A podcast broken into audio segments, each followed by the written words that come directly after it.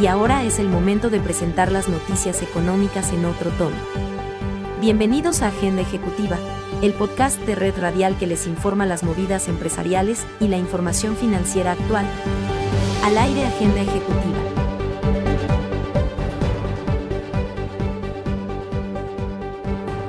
Bienvenidos a Agenda Ejecutiva. Aquí están las noticias económicas en otro tono, con Tito Martínez. En una agenda paralela a la reunión anual de la Asamblea de Gobernadores del BID, el ministro de Cultura Felipe Buitrago y la directora de Fontur, Raquel Garavito, declararon el 2021 como el Año Internacional de la Economía Creativa Sostenible, una acción que catapulta la apuesta de Colombia de ser referente internacional en materia de economía naranja. El funcionario resaltó que esta declaratoria constituye una de las primeras acciones impulsadas por el gobierno del presidente Iván Duque en el marco de la Resolución 74-198 de las Naciones Unidas. Es un honor como ministro de Cultura de Colombia poder liderar esta importante conmemoración, que tiene el propósito de poner el foco en la cultura y la creatividad como ejes transversales para el desarrollo social, económico y medioambiental, advirtió el ministro. Asimismo, recordó que entre los avances y logros de la economía naranja en Colombia está la estrategia Reactivarte, la cual para el año 2021 movilizará 6,5 billones de pesos y al culminar el 2022 habrá un acumulado total de 12,5 billones durante el cuatrienio. Es importante mencionar que continuando con su agenda, el ministro Buitrago realizó un recorrido en Puerto Colombia en donde firmó además un decreto para declarar al municipio como área de desarrollo naranja. Escuchas Agenda Ejecutiva. La adopción de medios de pago sin contacto en América Latina ha tenido un crecimiento exponencial durante los últimos años, especialmente en Colombia.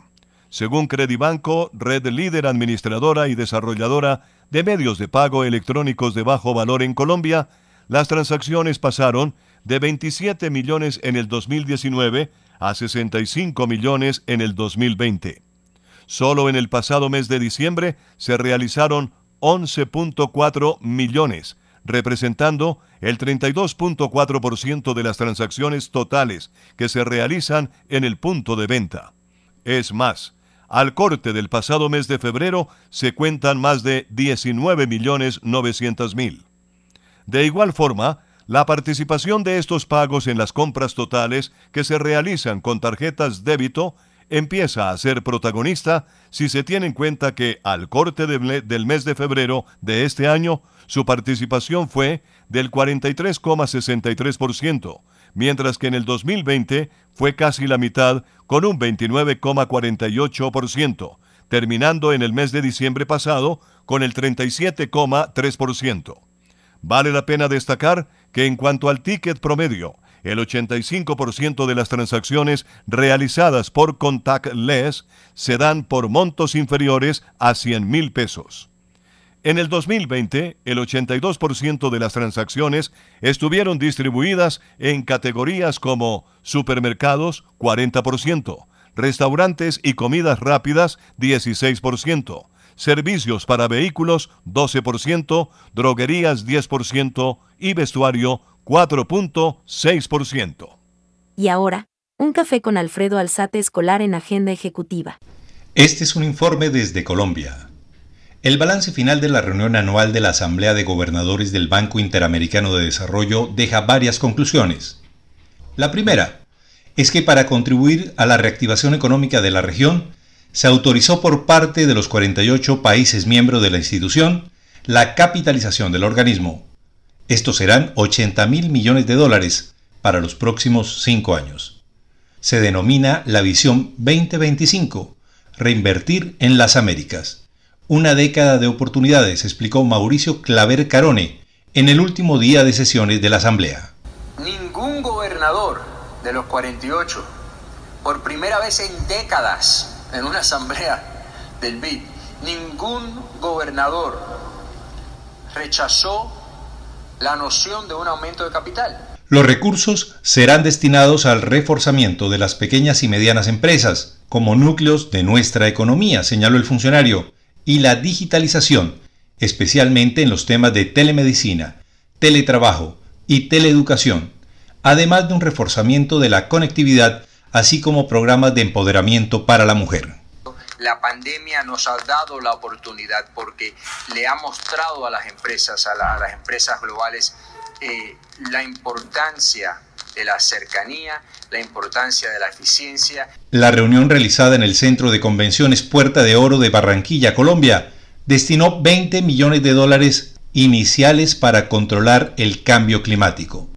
Estos recursos serán la base del fondo para la región amazónica conformada por siete países.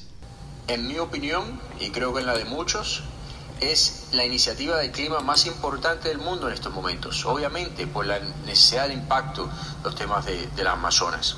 Y es la única iniciativa que tiene la inversión y el involucramiento de, los siete países de las Amazonas. Mauricio Claver Carone puntualizó, tuve éxito si en el 2025, cuando termina mi mandato, podemos decir que no se perdió otra década. Para Agenda Ejecutiva informó Alfredo Alzate Escolar. No permita que su marca se quede sola en el punto de venta. En Punto Marketing conocemos cómo interactuar con el consumidor final, diseñamos estrategias, hacemos impulso y tomas promocionales en grandes superficies, mayoristas y conocemos muy bien al canal tradicional. Haga contacto con nosotros vía WhatsApp al 315-545-3545. Marketing 30 años de experiencia con las mejores marcas del país.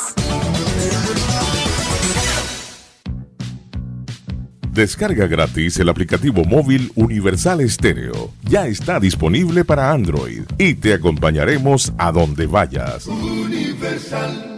Leonardo Bonet y la nota económica desde Washington un esfuerzo legislativo para brindar apoyo a las organizaciones periodísticas estadounidenses en las negociaciones con las empresas tecnológicas tiene a sus defensores esperanzados de que la tercera sea la vencida.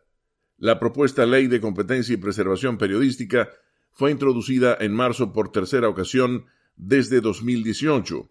Las probabilidades de ser aprobada aumentaron en un Congreso dominado por demócratas que trabajan en reformar leyes antimonopolio.